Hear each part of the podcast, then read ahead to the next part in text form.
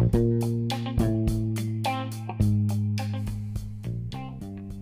い、えー今日もしっかりステイホームっていうことで自宅に引きこもって、えー話してるんですけどえっ、と今日も、えーブログに沿ってなんですけど今日は映画で、えータイトル、えーステラ戦士サイボーイ」っていう映画なんですけどまあこれえータイトルでこの戦士の後のなんかこのなんやろホークみたいなこの字 字っていうかこれ最初なんなんやろってずっと思っててこの文字を読まれへんからなんか打つのに結構ちょっと苦労したというかで調べてみたらゃんと「サイ」って分かったんでよかったんですけどまあこれ多分普通の人はこれ「サイ」って絶対読まれへんやろうなって思うんですけどはいまあタイトルは「テラ戦士サイボーイ」っていうことで。でこの映画1985年の、えー映画でですね。で、えー主演が、えー菊池桃子さん。まあ菊池桃子さんはもう多分僕たちの世代でも、えっとまあ、平成の人たちでも、まあ、結構知ってる人は多いかなって思うんですけど最近はねあの再婚されてでそれでそのそれがきっかけとかではないんやろうけどちょくちょくなんかまあテレビで見る機会も最近ちょっと増えたかなってまたなんか出てきてるなっていうイメージはあるんですけどまあ顔見たら結構僕たちの世代でもあ分かるってなる人結構多いんじゃないかなって思うんですけど。で、まあ、菊池桃子さんは、えっと84年のデビューの、えっとアイドルで。でえまあ84年って言ったらあのダンシングヒーローの織野目洋子さんとかもその年のデビューで。織野目洋子さんとかね僕もあのダンシングヒーローの人って言ったら僕たちの世代でもみんなわかると思うんですけどまあ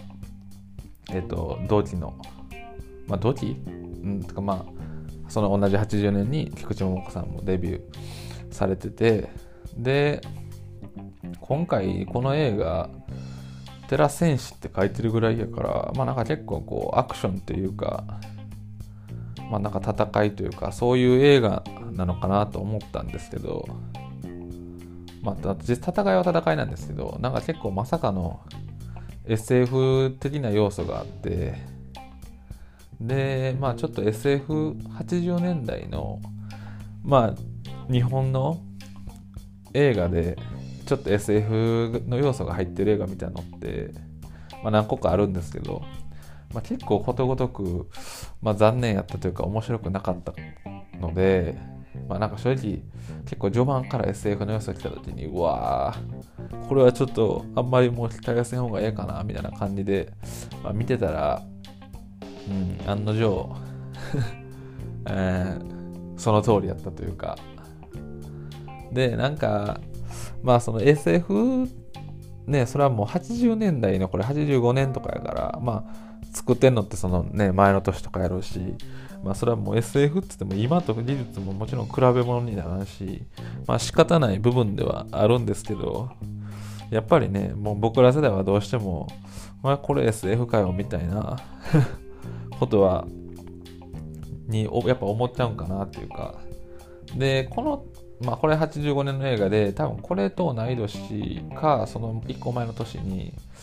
中森明菜さんとあと近藤マッチ近藤マッチとかにマッチの映画で「まあ、愛旅立ち」っていうのがあって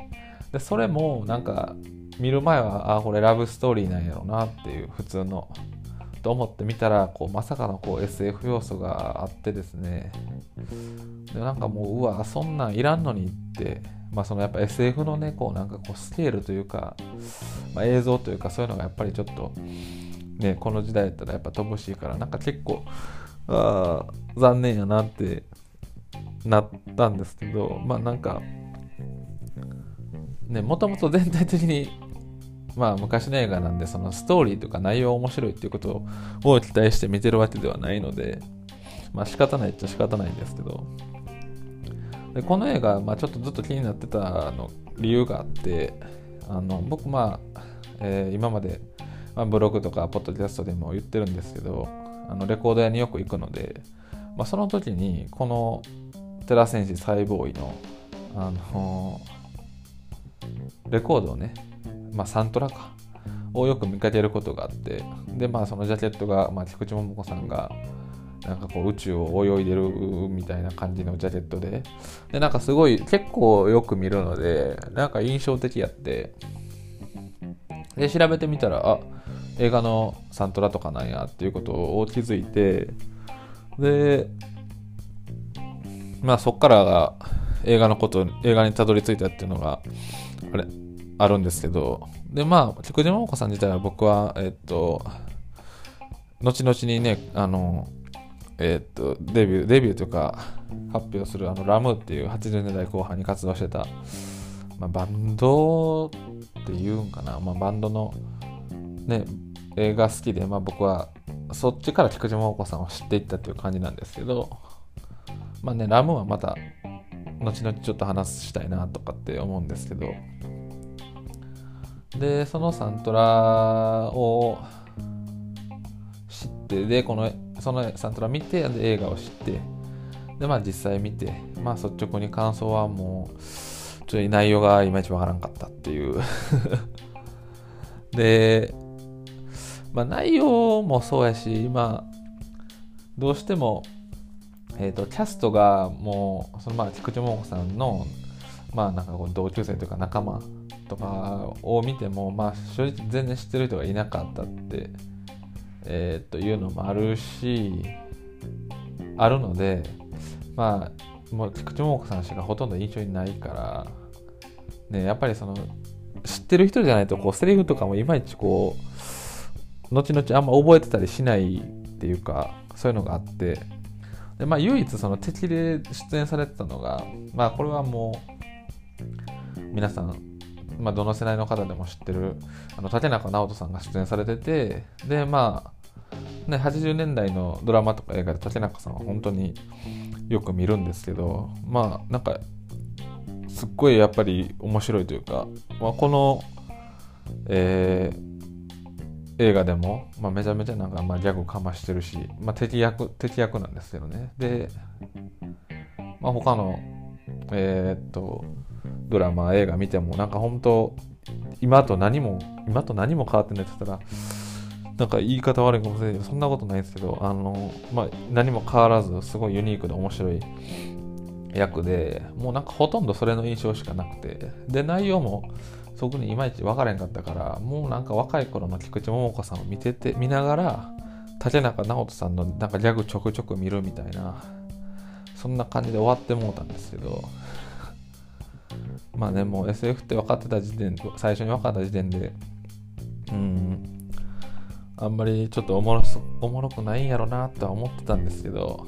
ちょっと眠くなっちゃいましたね。でうん。そやなもう内容わからんかったっていうか、まあ、別に全然ネタバレいつも話してるんであれなんですけど、まあ、結局そのサイボーイってなんやねんっていうのと結局菊池桃子さんがもうちょっと役名も忘れたんですけど菊池桃子さんがなんでこう狙われてるのかとか。でそのまあ竹中直人さん。率いるって言ったらあれで、まあ、その敵の組織のまあ目的もいまいち分かれへんし。でなんかもう最後の終わりらへんもなんか噴水が水がめちゃ吹き上がったんですけどそれもなんか何何が起きたかも全く分からへんしちゃんと見てたつもりなんですけど、まあ、なんか全然分からなくて。でこれもう大人になって見ても大人になってというか、まあ、子供の頃見てないけど当時これ菊池桃さんとかとね同世代の方とかが見てたんやったら俺これ内容理解できたんかなって 結構思ったんですけどまあなんか僕の親とかね親戚とかでもこれ見てる人いなかったのでまあ、感想とかは聞けなかったんですけど、まあなんか2回目見ようか、2回目見たら分かるんかなとかってちょっと思うんですけど、ちょっと2回目見る気にもなれないんで、なんか、この映画見て、内容とか完全に理解してる人とかおったら、なんかいろいろ教えてほしいなって思うんですけど、うん、なんか本当に今回、映画に関してはもうあんまり言うことがないというか、まあなんか、久々にこう、まあ基本的にね、こう内容とかストーリー面白いとかっていうよりは、こうギャップだとか、当時のファッションだとかっていうところに注目して見るので、あのね、なんかこう内容とかストーリーが全てじゃないんですけどまあだからそこに関してはあまり期待せずにはいつもいるんですけどまあなんか久々にちょっとそれを上回ってきたというかまあなんかちょっとポカーンって映画見ててしたの久しぶりやなっていう感じだったんでうん。でまあちょっと映画のことに関してはねあのまああんまりもう内容とか印象残ってないんでまあちょっと菊池桃子さんせっかく出演されてるし多分このポッドキャストとかでも多分初めてかな出てまあ菊池桃子さんが登場するのはあれと初めてなんで。でまあなんか個人的な印象っていうかまあなんかえっ、とまあそのアイドルですけどなんかこうなんか他のまあ、80年代のアイドルとかと少し違うなとかって結構感じる部分もあってなんかまあ知的というか芸術的というかなんかこうアートな感じというかなんか何て言ったらいいかむわかんないですけど結構そういうものを感じれるというか。でなんか結構ね実際あのえっ、とまあ今回ね結婚された人もすごい賢い方ですけどなんか超エリートみたいな、まあ、実際博士号を持ってたりとかなんか客員客なんていうの？客員、まあ、教授？大学かなんかの？もされてたりとかなんかすごくこういろんなことやられてるなっていう印象やしまあラムー見ててたりとか聞いたりしてもそうなんですけどなんかこういろんなことやられる方なんやなと思っててまあなんかアイドルというか普通に人間的にすごい魅力的やなっていう風に感じることが結構多くて、うん、で、まあ、なんかこの前ねたまたまちょっとレコード並べ久々に自分持ってるやつ並べてたら、まあ、まあアイドルのレコードとかって大体まあ昭和のアイドルとかのレコードやったら、まあ、大体もうねジャケットなんて顔のドアップがほとんどやしまあなんかそれのねもうあもうその本人がこう前面に押し出たジャケットっていう印象が強い多いしそういう印象あると思うんですけどなんかだからそれでねジャケット見たらあこれ誰々のレコードやみたいなことを結構気づくことが、まあ、気づけるんですけどなんか菊池桃子さんのやつだけなんかやたらこうアーティスティックやからアーティスティックというかなんかこうおしゃれな感じやからあのなんかちょっとこう印象が違うというかそのレコードとかも。でなんかうんまあテーももちろんそのアルバムごとにテーマとかはある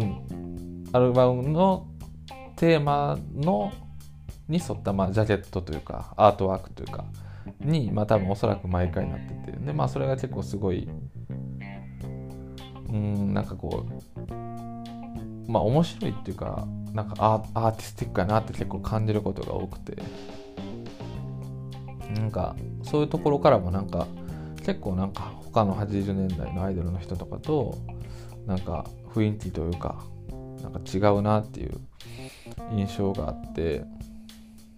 であのなんやろ。アイドル アイドルのレコード多分アイドルそうやな。えっとだからそのラ多分アイドルいつまでをアイドルって言ったらいいのまあ今もそれはアイドルって言うんですかね。まあそのアイドル引退とかって別に言ってるわけじゃないから。そのいつまでがアルバムの何作目までがアイドルとかさもうそういう線引きはないと思うんですけどまあ別に普通に多分レコーダーで見てたら普通の女性歌手みたいなジャケットとか見てもに多分思うな思うと思うしあの普通の菊池さん知らない人が見ても。でなんかまあ今はねその、えー、シティ・ポップっていうのが流行してて、まあ、日本の80年代の音楽だとかっていうのが海外からこう再注目されててこうまた熱がすごいんですけど、あ、下手し、まあ、海外の人はねそのアイドルとかそういう文化があんまりなかったりもするやろうからまあなんか初期の方は林哲司さんと、まあ、結構タッグ組まれてて出てるんですけどまあなんかもう外国の人とか多分菊池桃子さんのこと普通にアイドルとかじゃなくてなんかまあなんかめっちゃおしゃれななんかジャケットの女性歌手やろなみたいな感じで思ってんのやろなみたいなことをなんかたまに思うんですけどまあねなんかちょっとこう外国のね、えー、こんだけ今、えー、まあアイドルも含めて日本の80年代のあレコードとかが海外の人から売れてて人気やからね、どこまでこうそのアーティストとかのことを理解知ってて買ってるのかなとかすごい気になるんですけどまあなんかねやっぱざっと弾いてみてアイドルのレコードってあこれそうやなとかってまあやっぱ顔のアップとか多いからねやっぱ分かると思うんですよ。菊池桃子さんはそうじゃないやろうなってあの普段から思ってたりするんですけどまあなんかそのちょっとレコードのねこうジャケットというかアートワークの話もなんか結構ねやっぱそういうの見るのもレコードの楽しみでもあるんでまあなんか面白いジャケットとかねあったらなんかちょっと話したりとかしたいなとかって思うんですけどまあ菊池桃子さんのえー、レコードのジャケットのアートワークは、まあ、すごい個人的に印象に残ってるっていう話なんですけど、うん、まあなんか、英語の、英語ちゃわ、映画の話のつもりが、まあ、めちゃめちゃそれってそれってなったんですけど、まあ、一応ね、あの、映画を見たんで、